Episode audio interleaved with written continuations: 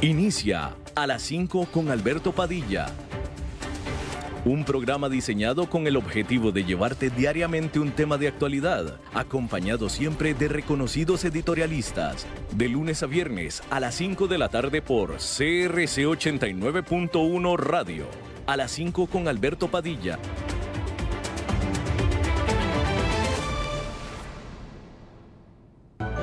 Dos fracciones del gordo navideño en la app JPS su alcance para participar en los sorteos semanales de 100 enteros del gordo. Son 8 sorteos en total. Inicio de activaciones 2 de octubre. Jugar responsablemente. Jugar para hacer el bien. Ok, ya te has reído con nosotros, has aprendido con nosotros y nos hemos conocido más, pero es hora de ponernos serios. El mejor momento para invertir fue hace 10 años y el segundo mejor momento para hacerlo es hoy. Entra a transcomer.com, convertite en un inversionista y transforma tu destino. Transcomer, puesto de bolsa de comercio. Construyamos juntos su futuro. Somos expertos en eso.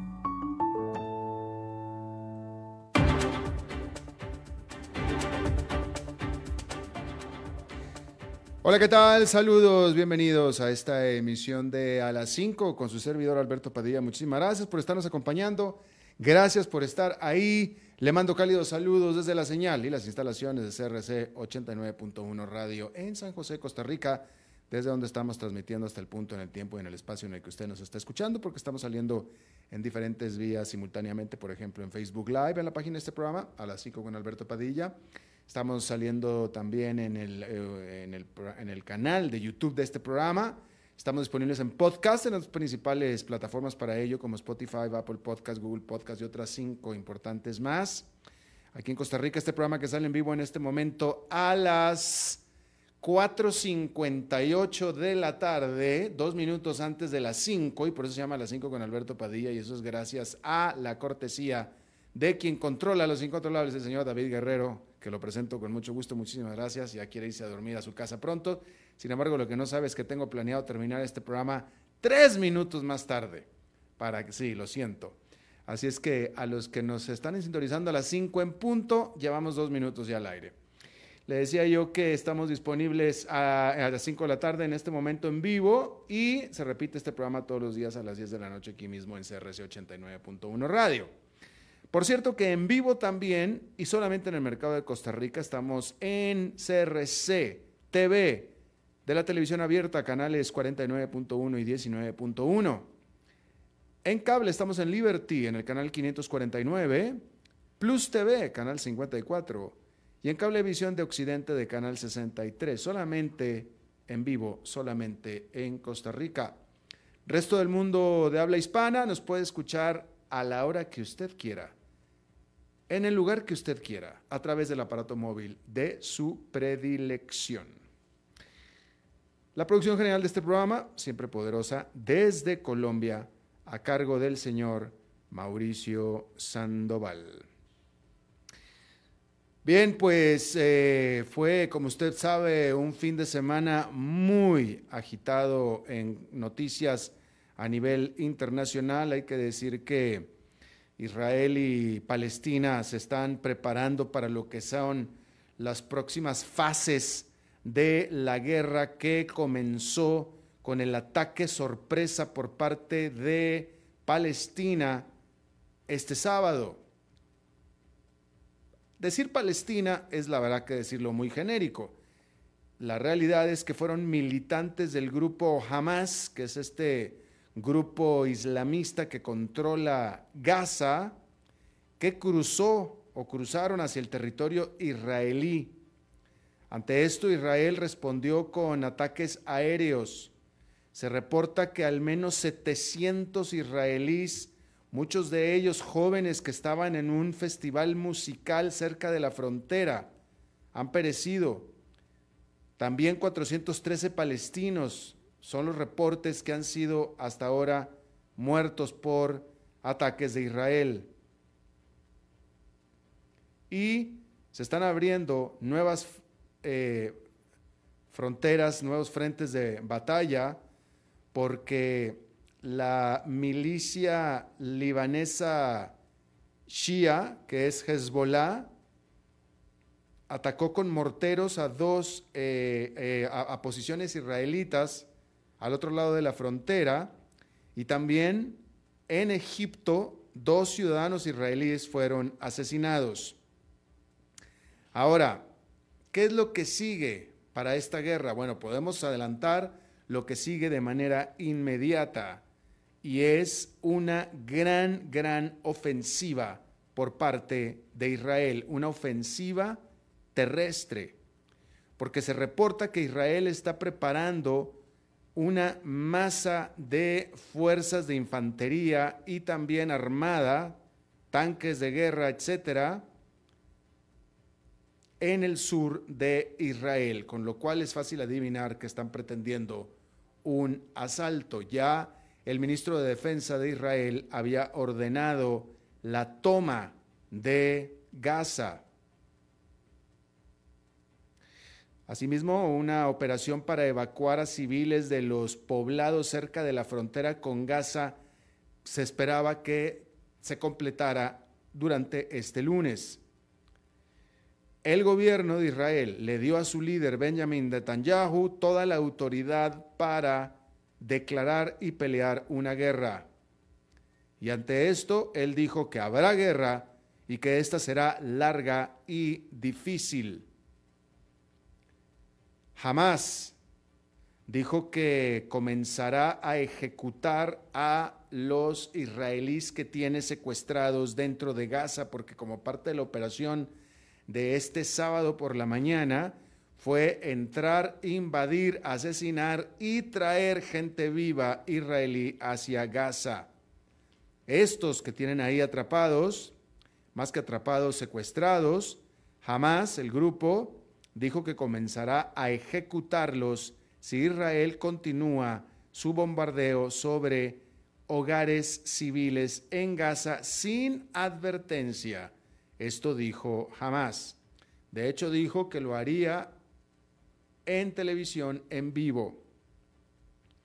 Esto es de notar porque eh, Israel siempre ha asegurado, siempre ha asegurado y asegura que lo sigue haciendo, que ellos avisan a la población civil palestina, les da aviso con antelación de que va a bombardear esa zona o la tal determinada zona para que les den, para darles oportunidad a los civiles de evacuar. Hay que recordar que Israel siempre ha acusado, a ver, Israel nunca ha negado que ha atacado históricamente zonas de civiles, pero dice que lo hace porque los militantes de Hamas típicamente se esconden dentro de o detrás de civiles. Entonces, precisamente para prevenir que los ataquen. Ante esto, Israel asegura que lo que siempre ha hecho y que seguramente y que supuestamente siguen haciendo es avisar a la población civil de determinada zona Vamos a bombardear ahí dentro de los próximos 10, 15, 20, 25, 30 minutos. Si usted es civil, abandone esa zona porque la vamos a bombardear. Bueno, ahora jamás dice que no lo están haciendo. Eso es lo que dicen. Y bueno, como decíamos, este lunes por la mañana Israel ordenó la toma completa de Gaza, de la franja de Gaza, y ya le cortó el flujo de alimentos, electricidad y combustibles. Dentro de Gaza, oficiales dicen que los ataques aéreos de, Israel han matado a más de 600 palestinos y otros 124 mil han sido desplazados de sus hogares de acuerdo a las Naciones Unidas. Se sabe que Israel ya llamó a 300 mil reservistas lo cual es una indicación clara de que se prepara para lanzar una gran ofensiva terrestre sobre Gaza. Y bueno, ahí lo tiene usted. Hay que decir que las fuerzas de defensa de Israel dijeron que mataron ya a los eh, infiltrados que penetraron al territorio de Israel desde el Líbano porque ahí Hezbollah, que es este grupo de milicia respaldado por Irán, basado en Líbano, negó cualquier involucramiento en la operación de Hamas de este sábado en la mañana. Sin embargo, sin embargo, sí lanzaron ataques con mortero a posiciones militares israelíes desde Líbano hacia Israel.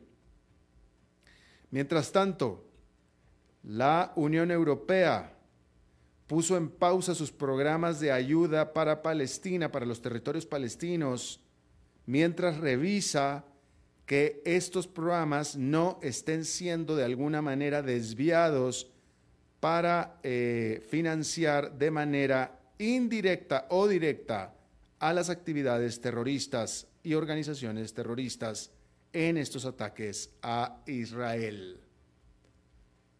Así es que ahí tiene usted esta situación. Bueno, el premio Nobel de Economía fue otorgado a Claudia Golding, profesora de la Universidad de Harvard. El premio Nobel de Suecia alabó el trabajo de esta economista Golding por sus logros en el avance del entendimiento del mercado laboral de las mujeres. Por el hecho de que las elecciones de las mujeres, las decisiones que las mujeres tienen que tomar, típicamente han sido limitadas por la responsabilidad que tienen en casa. Y ese es el fondo del análisis económico de la señora Golding. Hay que decir que eh, el premio, este premio Nobel,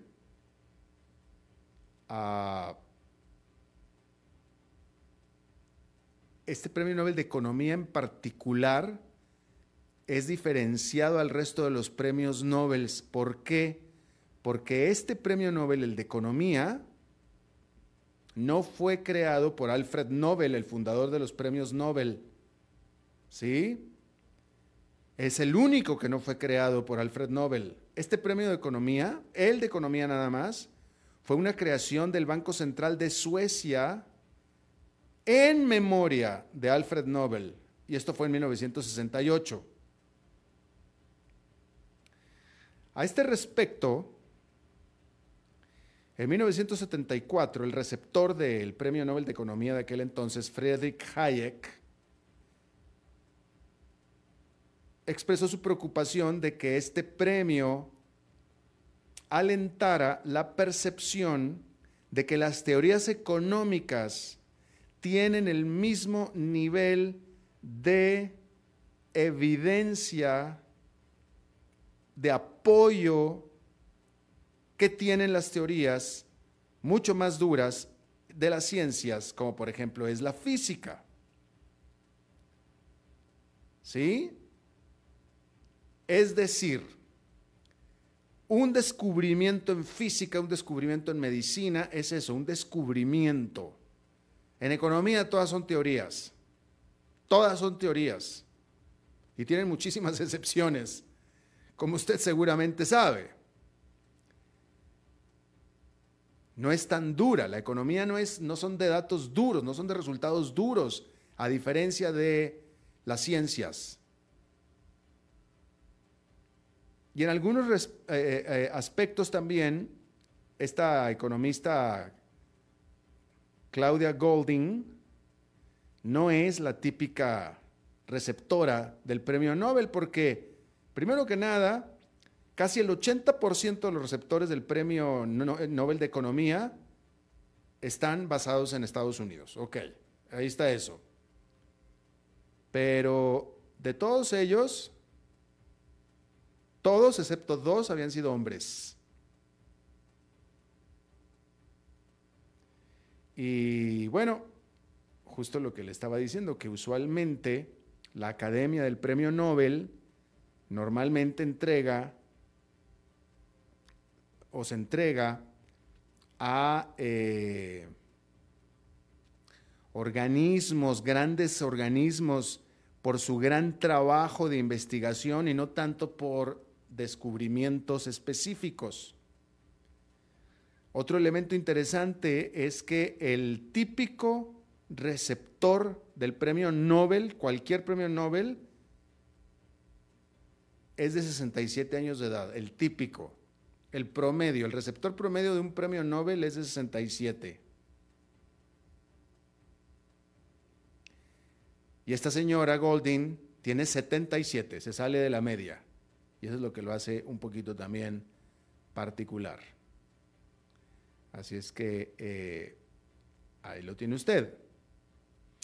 Este asunto, pues no sé, no sé qué opine usted, este, eh, porque el trabajo de eh, esta premio Nobel, de nuevo, es específicamente sobre las mujeres.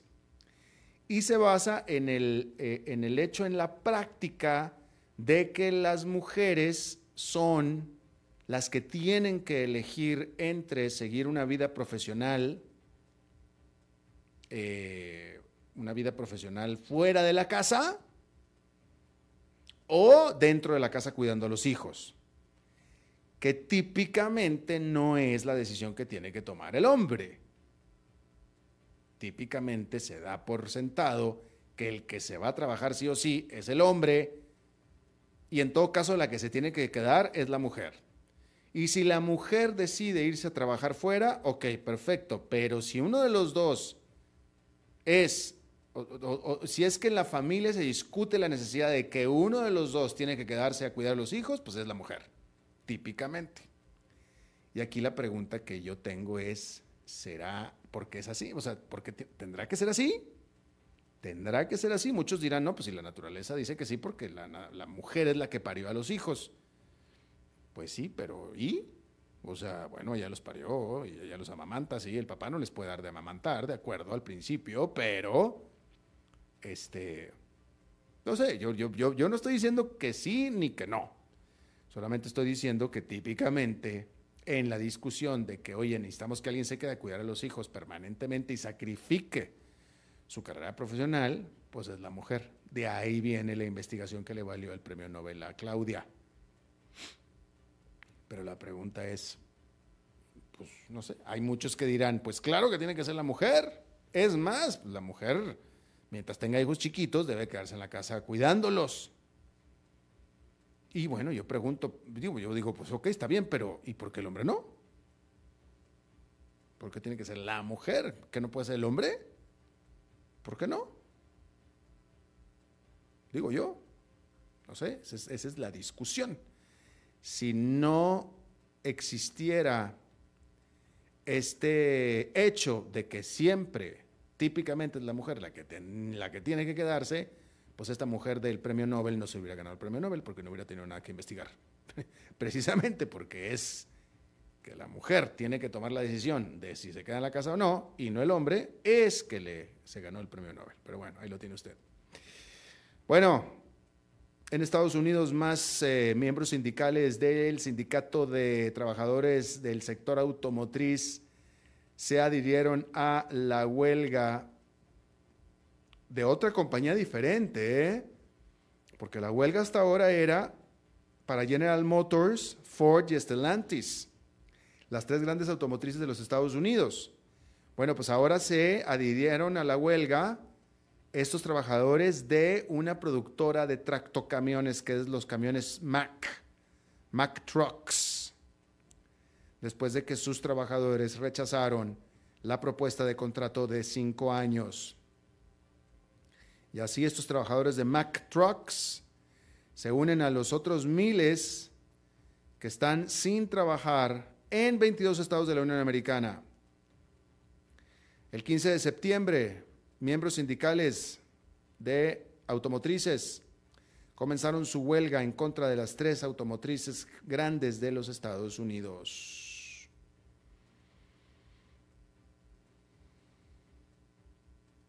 Robert Kennedy Jr. anunció que efectivamente buscará la presidencia de los Estados Unidos, pero como candidato independiente para las elecciones del próximo año.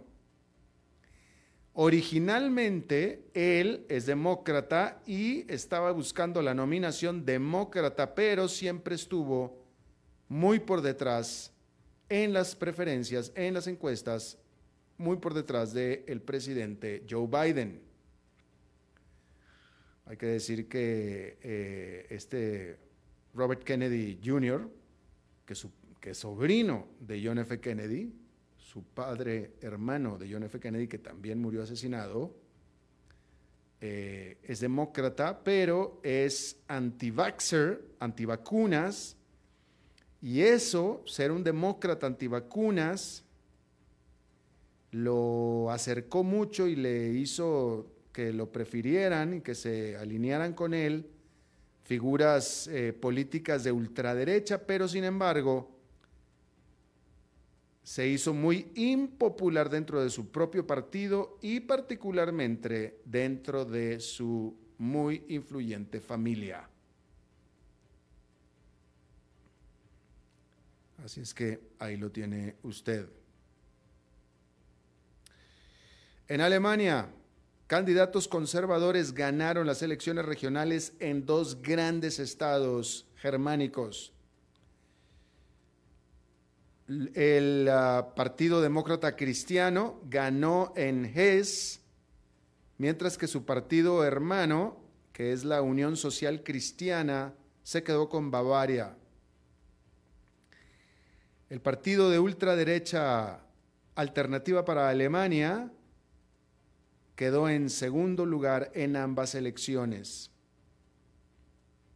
En materia económica hay que decir que la producción industrial de Alemania se contrajo por cuarto mes consecutivo en un 0,2%, lo que hace levantar más los temores de una recesión en esta que es la principal economía de Europa. Quedándonos en Alemania hay que decir que ahí el presidente de Francia, que es la segunda economía más importante de la Unión Europea después de Alemania, de Alemania, el presidente de Francia, Emmanuel Macron,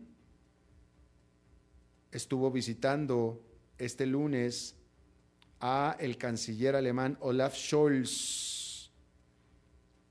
Y ahí van a pernoctar específicamente en Hamburgo ciudad de la cual Olaf Scholz fue alcalde.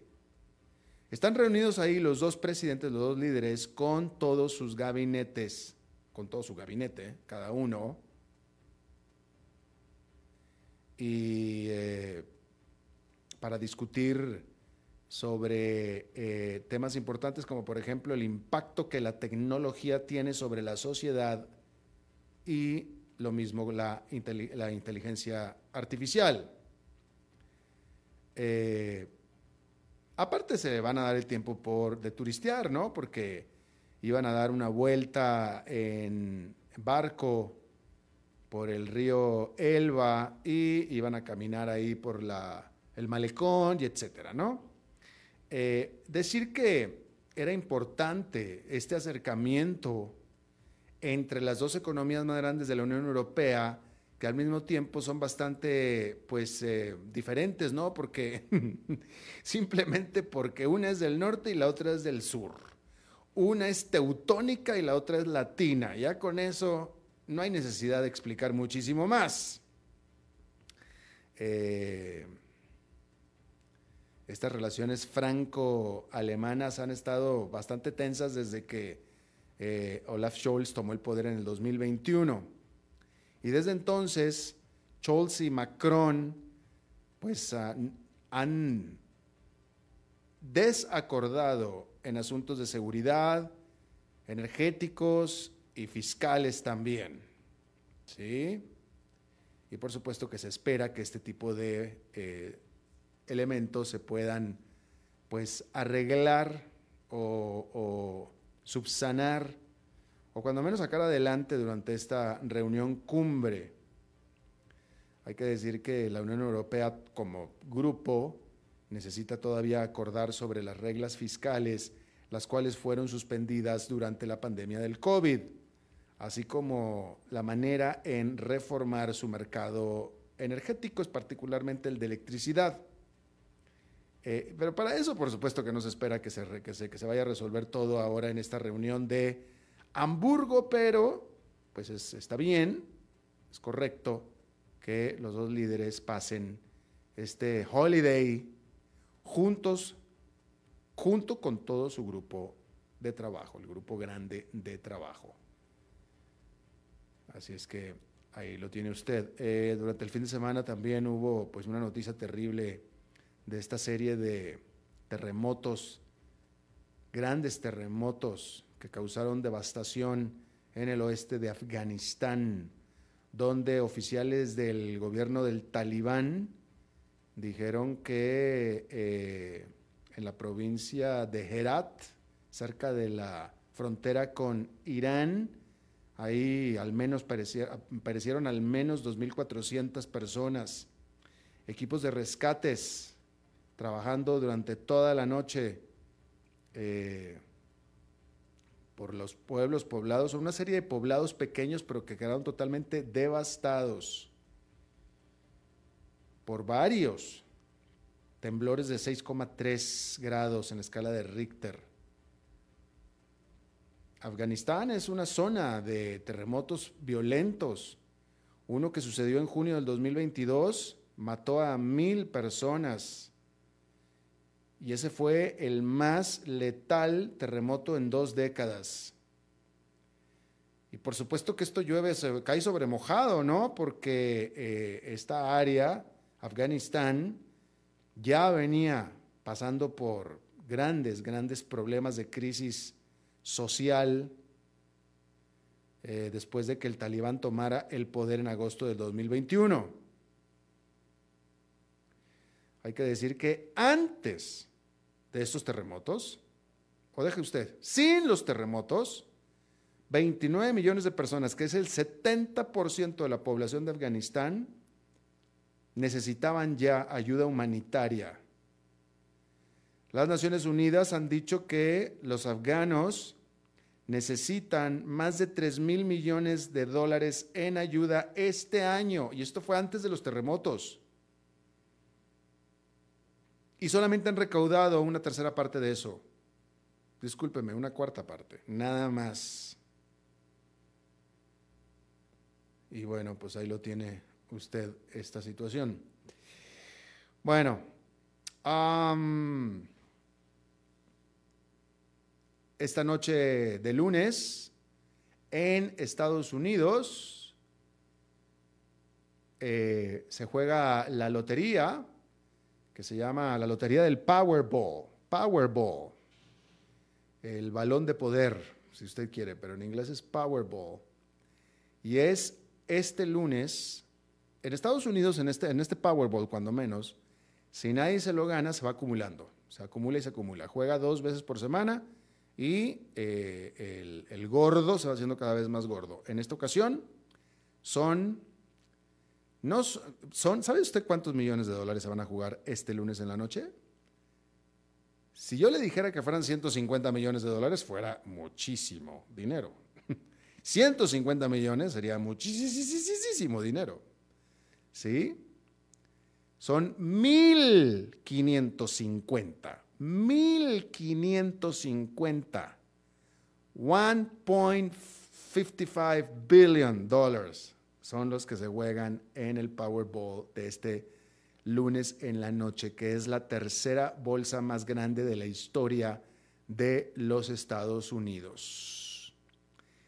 Puede ser que se lo gane hoy. Si nadie se lo gana hoy, entonces se va a, para el jueves y va a ser una mayor cantidad.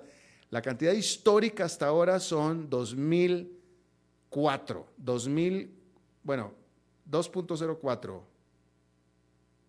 que, que serán 2040, 2040 millones de dólares. Y eso fue en enero del 2016. No, discúlpeme, en noviembre del 2022, hace poco más de un año, poco menos de un año. Esa fue la más grande. Ahora se van a jugar 1555. ¿Cómo es esto? A ver, si se lo gana una sola persona, se gana 1.555 millones de dólares. Nada más que hay aquí eh, una condición. Son 1.555 millones de dólares si acepta anualidades por 29 años. Entonces, a lo largo de 29 años le reparten los 1.555 millones de dólares. Si usted escoge que se lo paguen todo de una sola presentación, que usted diga, no, no, yo quiero todo el dinero, ah, bueno, entonces, entonces le hacen una rebaja y le dan nada más 680 millones de dólares. No, no 1.555, sino 680 millones de dólares. Ya con impuestos y todo. Lo cual de todos modos es una cantidad absolutamente bestial de dinero, ¿no? Pero mucha gente escoge lo que le llaman el lump sum. Y entonces el que se lo gane hoy en la noche, si se lo gana, pues recibe de nuevo 680 millones de dólares. No está nada mal. Nada mal. Si recibiera usted 680 mil dólares, estaría perfectamente bien. Pero no, no son 680 mil dólares, son 680 millones de dólares. Pero de todos modos, si usted elige la bolsa a 30 años, 1.555 millones de dólares a 30 años son 53 millones de dólares por año durante 29 años.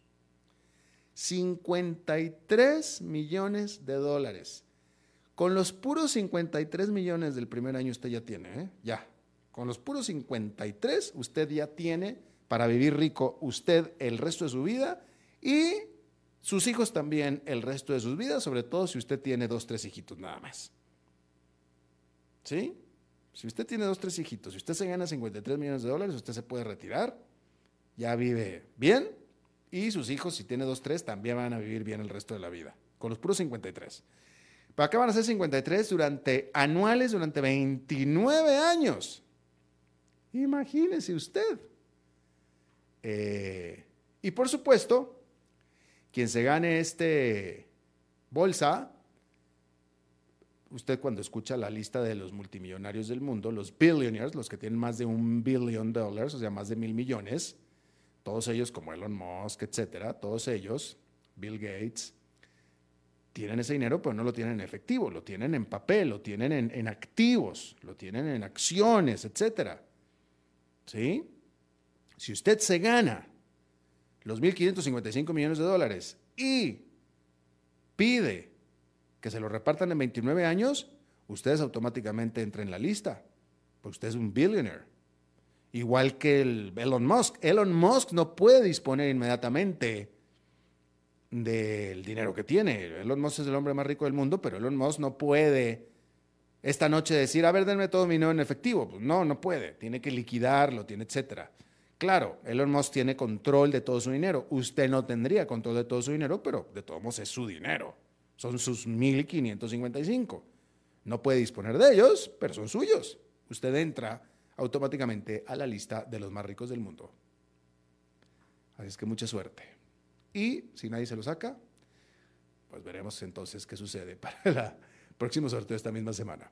Vamos a hacer una pausa y regresamos con más a las 5 con Alberto Padilla por CRC 89.1 Radio. Ok, ya te has reído con nosotros, has aprendido con nosotros y nos hemos conocido más, pero es hora de ponernos serios. El mejor momento para invertir fue hace 10 años y el segundo mejor momento para hacerlo es hoy. Entra a transcomer.com, convertite en un inversionista y transforma tu destino. Transcomer, puesto de bolsa de comercio. Construyamos juntos su futuro. Somos expertos en eso.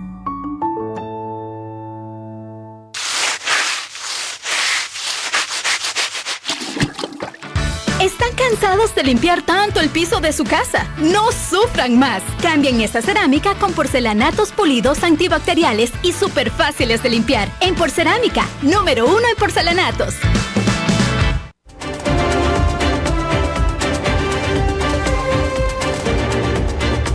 Seguimos escuchando a las 5 con Alberto Padilla. Gracias por continuar con nosotros. En Guatemala, hay que decir que durante el fin de semana la Corte Constitucional del país, que es el máximo tribunal, ordenó garantizar la toma del poder del presidente electo Bernardo Arevalo que ha sido acosado por una serie de acciones judiciales que obstaculizan su investidura en enero próximo. Ante esto entonces, la máxima corte de justicia de Guatemala ordenó este sábado garantizar la toma del poder el 14 de enero.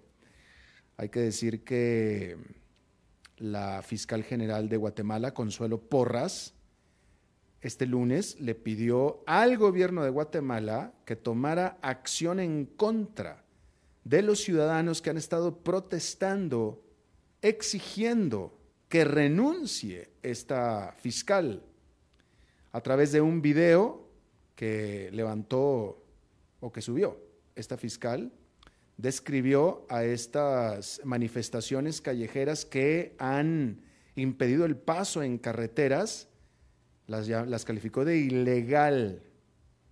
Hay que decir que estos manifestantes, ciudadanos, creen que esta fiscal, Consuelo Porras, está simplemente eh, tratando de minar, de bombardear al presidente electo Bernardo Arevalo, que fue electo democráticamente en unas elecciones que fueron avaladas por observadores internacionales.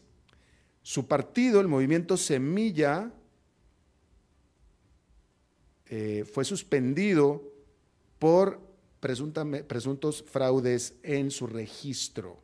Y por supuesto que ante todo esto, el presidente electo Arevalo ha eh, calificado a todo este movimiento como un golpe de Estado. Pero la, eh, pues la fiscal general de, Guatemala eh, pues se mantiene al pie de guerra, todo parece indicar. Está con nosotros y le agradezco mucho que esté de nuevo con nosotros Gustavo Berganza, colega periodista, sociólogo guatemalteco, guatemalteco, reportero y por supuesto que observador de todo este proceso. Gustavo, me da gusto saludarte. Muchas gracias, Alberto. Qué gusto saludarte, que tengas una feliz tarde y buenas tardes a tus oyentes. Gracias. Eh, como vimos, la Corte Suprema de Guatemala hizo esta orden, pero la pregunta es, eh, eh, y qué bueno que lo dijo, pero ¿es obligatoria esta orden? ¿Hay algo que realmente pueda hacer la Corte Suprema ante, por lo visto, esta combativa fiscal? Mira, lo que pasa es que esta, esta resolución, como todas las precedentes de la Corte de Constitucionalidad respecto al proceso electoral es muy ambigua. Exacto. Es sumamente ambigua. Es decir, la Corte de Constitucionalidad no se moja.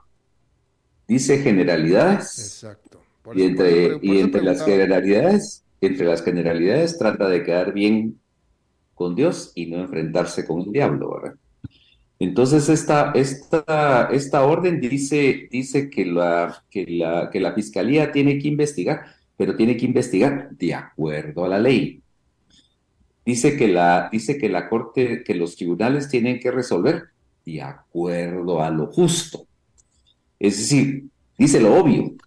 No dice condena, condenamos el, asalto del, Ministerio Público al, Tribunal Supremo Electoral. No dice hay que respetar el derecho de defensa del partido político que está siendo atacado. No, nada de eso dice. Habla puras generalidades. Y por qué, bueno, a ver, la nota que yo estoy leyendo de eh, El Financiero, eh, que no, me queda claro de qué país sea este, este, este diario en específico. México. bueno, gracias. Pero, y está citando a AFP, está citando a la AFP. Y dice que eh, ordenó este sábado garantizar la toma de poder del presidente electo. Lo que no dices a quién se lo ordenó. ¿Y qué significa garantizar la toma de poder, no?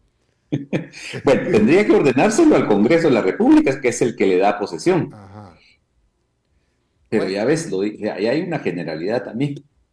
Eh, ordenamos al Congreso de la República darle, la, darle toma de posesión el 14 de enero al presidente electo Bernardo Arevalo. Eso es lo que debería haber dicho, pues, si hubiera sido un eh. fallo como, como, como se da en un tribunal normal. Bueno, y una pregunta entonces, ¿qué acaso necesitaba. O sea, porque Guatemala tiene un presidente electo. Guatemala tuvo elecciones y las elecciones el pueblo votó y votó al presidente electo en una clara votación, es decir, no, no estamos en una situación en la que no quedó claro quién ganó, mira que a lo mejor y que hubo una discusión, no, ganó Arevalo, punto, se acabó. Entonces, tenemos esta fiscal que está haciendo fechorías, vamos a decirlo así, pero te pregunto yo, eh, ¿acaso hay dudas? ¿Te tendría que la Corte Suprema dar una orden explícita y ser explícita porque acaso el presidente electo se ve tan endeble o el poder de esta fiscal tan grande como para efectivamente deshacer el proceso democrático? Mira, lo que pasa es que hay un juego muy feo de parte del Ministerio Público. Sí, el Ministerio Público lo que está tratando de hacer es encontrar cualquier tipo de evidencia que deslegitime el resultado de las elecciones. Parte de esas acciones fueron las que se tomaron el sábado anterior, el sábado hace ocho días, este sábado, en donde se llevó todas las actas electorales y lo que, lo que eh, se presume que está haciendo en este momento es hacer su propio conteo. Y eh, evidentemente saldrá con, eh, con, con, sus propios resultados y en algún momento dirá, no casan los resultados que conocemos nosotros. Entonces, eh, esto te lleva, te lleva a, la, a, la, a, la, a la posibilidad, posibilidad de que se les ocurra promover una anulación de las elecciones y eventualmente, no sé, eh, no sé si anular las elecciones o si dejarle la, la, la posibilidad al Congreso de que, que, que, el Congreso sea el que, el que elija dentro de una terna al próximo presidente. Y, entonces, por eso es que no, por eso es que probablemente no se ponen nombres, porque todo el mundo está metido aquí en esta conspiración contra los resultados electorales. Ahora, pero déjame te pregunto, eh, ¿acaso hay eh, agujeros en la Constitución y en las leyes electorales de Guatemala que estén tomándose, eh, que estén aprovechando estas gentes en el sentido de que, a ver, hay, había, hay un órgano electoral, este órgano electoral celebró las elecciones las elecciones fueron observadas por observadores internacionales, todos estuvieron de acuerdo, se votó, la gente salió a votar, eligieron a un presidente electo. Eh, era para que ya tuvieras ya caso cerrado, ¿no? Este, ¿qué acaso así es, así, así debiera ser, así debiera ser, Alberto. Pero mira, te pongo un ejemplo. La ley electoral, la, constitución dice que todos los temas de, ley, de, de, partidos políticos y temas electorales y el Tribunal Supremo Electoral van a ser tratados por la ley electoral y de partidos políticos, que es el de corte constitucional. Y en, la ley de partidos políticos se dice que no se puede suspender a los partidos políticos. Es decir, se les suspende, eh, eh, se les da, lo, eh, si, se encuentran anomalías en su, inscripción, se les da un plazo para que, para que subsanen esos problemas y se les, hace, se les da una sanción administrativa. En ningún momento habla de que, de que de que se pueda, de que se pueda meter un juez penal a ordenar la suspensión de los partidos políticos. Y sin embargo, la propia Corte de Constitucionalidad autoriza a un, rey, a un, a un eh, juez penal a meterse a suspender a un, a un partido político. Entonces, sí, tenemos la constitución, tenemos las leyes claras, pero aquí el, el, el último intérprete de la, de, la, de la Constitución es esa magna y augusta e inapelable corte que se llama Corte de Constitucionalidad. Que fue la que estuvo muy general en sus eh, edictos ahora este sábado. Que fue la que estuvo muy general en sus edictos y que ya, ponte, hace 15, eh, 20 años dijo que, que Ríos Montt sí podría ser candidato a pesar de que la Constitución se lo, prohíba, se lo prohibía explícitamente. Y luego después tres o cuatro años después hubo necesidad de revertir ese fallo, a pesar de que ya no había elecciones, pues. Entonces tú ves aquí los, eh, por eso se le llama la, Corte Celestial, porque esa Corte interpreta la Constitución como le sopla el viento en ese momento. Eh, y esta fiscal general es empleada del presidente Yamatei, ¿que no?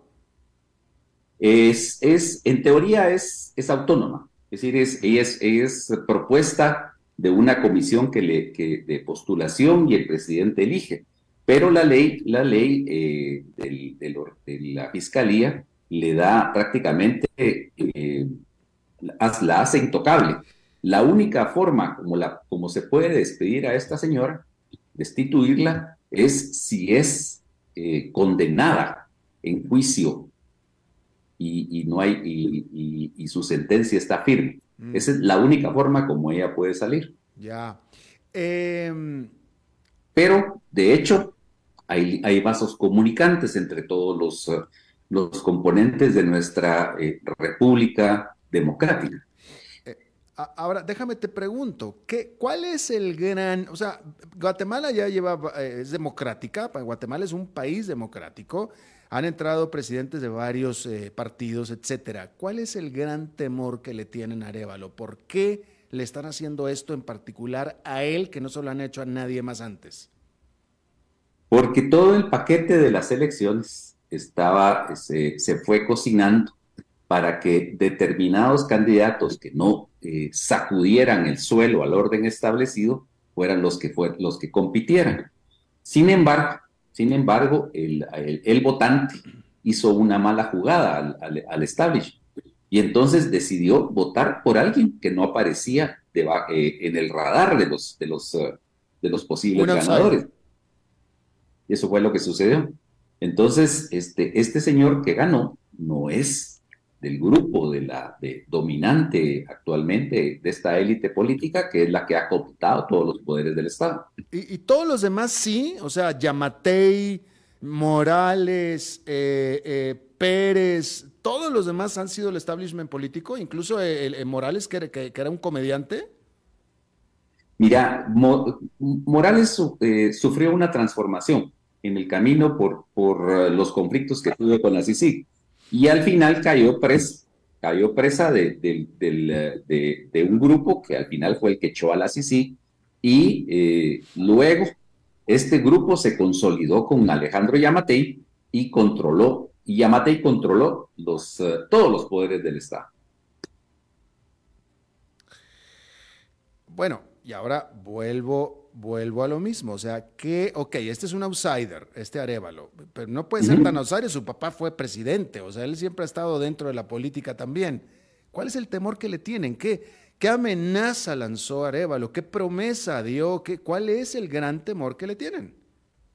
Mira, todo el discurso de Arevalo ha sido el combate contra la corrupción. Y... Pero es normal, todos dicen lo mismo. Pero lo que pasa es que a este le creen. Ese es el problema. Ese es el problema, Alberto. Le creen. Y entonces eso ha desatado un, un temor terrible. Eso por una parte. Y por el otro, y por el otro, el hecho es que este señor es de un partido socialdemócrata. Que tú sabes que en un país tan conservador como, eh, como Guatemala, cualquier cosa que se, mueva, que, se mueva, que se mueva del liberalismo hacia el centro ya es considerado como comunista.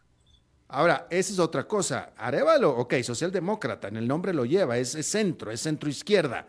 Pero eh, eh, eh, te pregunto, él, él no. Bueno, déjame, déjame te pregunto. ¿Es considerado populista? ¿Es un Hugo Chávez? ¿Es un, es un este, es un Rafael Correa o qué? Te lo voy a poner de esta manera. So far, so good. No sabemos pero el discurso de él no es populista. Exacto. Exacto, ¿no? Porque no, no, no es alguien que, que, internacionalmente se, se, perciba como populista. No, pues su discurso ha sido muy equilibrado. Es decir, durante, toda la, durante todo el periodo que estuvo al frente del Congreso, es cierto, digamos, su bancada hizo una, una, una crítica eh, sostenida contra, contra eh, los, los, poderes constituidos, contra el presidente, contra la Corte Suprema de Justicia y contra, y contra el, establishment económico. Este, entonces eso obviamente les, les generó anticuerpos y eh, el señor y su partido salen de repente de la nada como los, los, que, los que van a competir con Sandra Torres, que era una, que era una de las elegidas del establishment y gana, es obvio que esto, que esto cause tanta, tantos resquemores. Y, a estas alturas del partido todavía, todavía se ve que hay una, pues hay una profunda desconfianza. En el, en el, en el sector privado organizado y, y, hay una, y hay una abierta animadversión de parte de, la, de los, de los eh, diputados que conforman la alianza oficial y hay una abierta animadversión de parte de la Corte Suprema de Justicia y hay una ambivalencia de la Corte de Constitucionalidad, que bueno, la Corte Constitucionalidad todavía tendrá dos años más de mandato dentro del gobierno de, de, Bernardo Arevalo. O sea que si, que si Bernardo Arevalo al final toma posesión el 14 de enero, mejor no se enemistan con él. De manera rapidísima, eh, Arevalo acaba de regresar de Washington, estuvo haciendo ahí las rondas por todo eh, Washington eh, y hizo varias entrevistas. Yo vi algunas de ellas y les ahí en Washington le preguntaban acerca de la seguridad de él, si temía por su seguridad. Evidentemente en Washington creen que algo le puede pasar. Sí, es, eh, es, siempre existe eso. Eh, eh, tú sabes que Guatemala es un país sumamente violento, ¿no? Este, pues es un país en el que todo el mundo, bueno, no todo el mundo, gran, un gran porcentaje de la población anda armado y tenemos una, una asociación que pugna por el libre uso de las armas hacia el estilo tejano. Y bueno, y además es un país que está, que está contaminado por el narcotráfico. O sea, sí tiene el peligro real de que lo, de que lo puedan, eh, le pueda, sufrir un atentado. Bueno, pues Gustavo Berganza, colega eh, periodista y sociólogo, reportero desde Guatemala, te agradezco muchísimo que nos hayas visitado de nuevo para charlar. Mucho gusto, que tengas feliz tarde. Igualmente, gracias. Vamos a hacer una pausa y regresamos con más.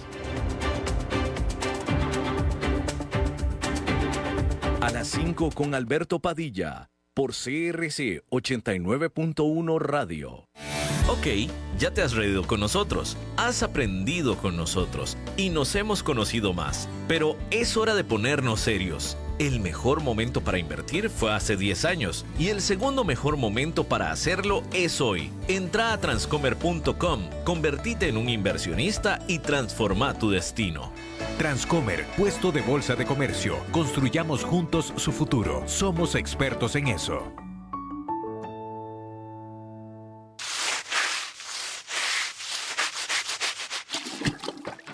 ¿Están cansados de limpiar tanto el piso de su casa? No sufran más. Cambien esta cerámica con porcelanatos pulidos antibacteriales y súper fáciles de limpiar. En Porcerámica, número uno en porcelanatos.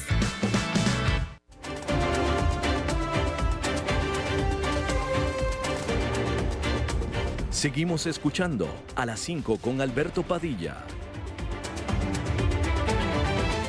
Bueno, es lunes y los lunes cerramos el programa hablando de bienes raíces con el experto en la materia, Eugenio Díaz. Eugenio.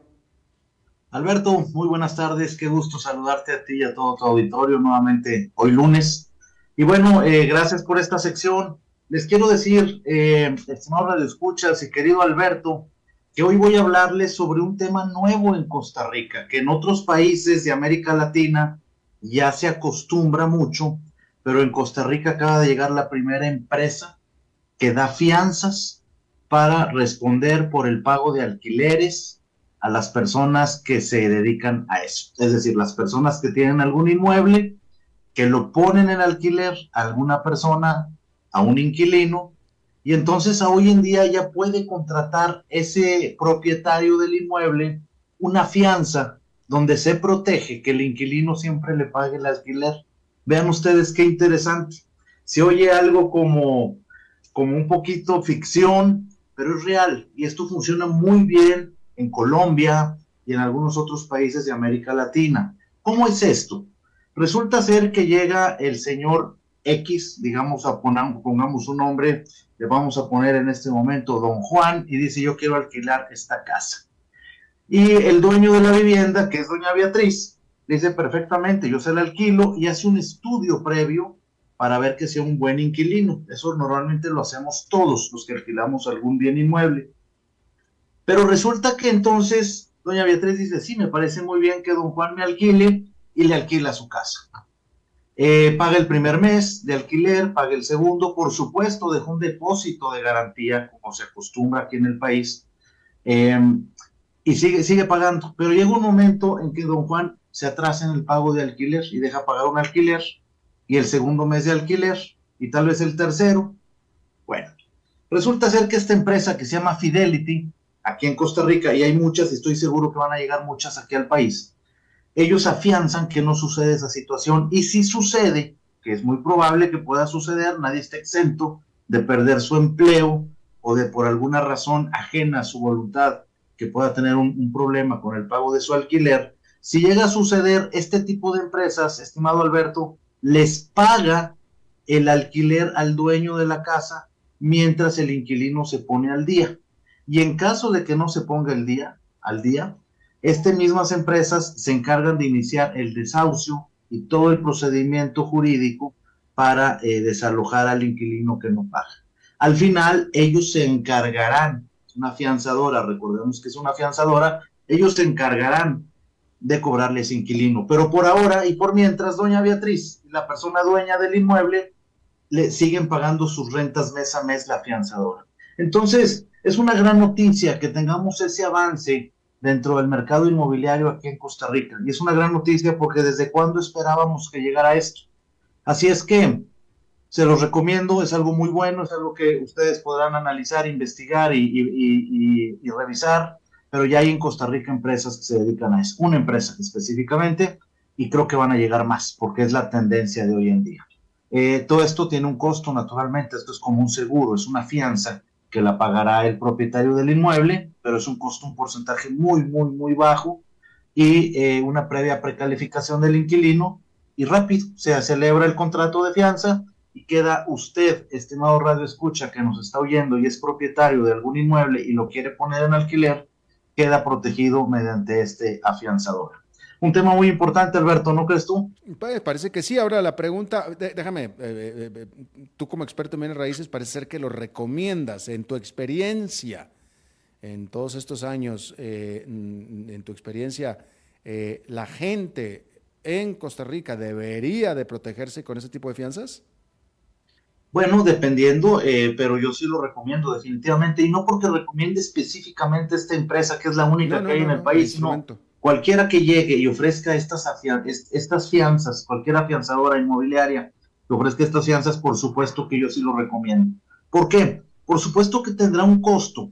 Este, usted, señor que es, o señora que es propietaria de un inmueble, eh, por supuesto que le tendrá un costo, contratar una fianza tiene un costo, pero al ser una fianza es algo bajo, es algo un porcentaje muy, muy bajo, pero está protegido. Si te deja de pagar el inquilino, de alguna forma, Alberto, tú seguirías recibiendo tu renta y si es necesario que hagan un desahucio, ellos se encargan. Usted ni siquiera necesita tener abogados, entonces creo que vale mucho la pena.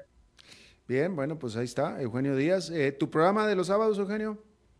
Gracias, Alberto, del programa Club Inmobiliario Radio, el cual estoy muy contento que eh, ganamos un, premio a nivel latinoamericano como uno de los tres mejores programas latinoamericanos eh, a nivel inmobiliario y que transmitimos todos los sábados por esta misma estación. Tengo el gusto de conducir Club Inmobiliario Radio los sábados de una a una cincuenta y cinco de la tarde, donde hablamos única y exclusivamente de temas inmobiliarios, tanto del mercado inmobiliario como en sí de los bienes raíces, tanto nacionales como internacionales. Ah, bueno, pues ahí está, Eugenio Díaz, muchísimas gracias y felicidades. Muchas gracias, gracias Alberto y gracias a todo el auditorio. Les deseo que tengan una excelente y feliz semana. Igualmente para ti. Y bueno, igualmente para ustedes, porque eso es todo lo que tenemos por esta emisión de A las 5 con su servidor Alberto Padilla. Muchísimas gracias por habernos acompañado. Espero que termine su día en buena nota, en buen tono y nosotros nos reencontramos en 23, en 23 horas. Que la pasen muy bien a las 5 con Alberto Padilla fue traído a ustedes por Transcomer, puesto de bolsa de comercio. Construyamos juntos.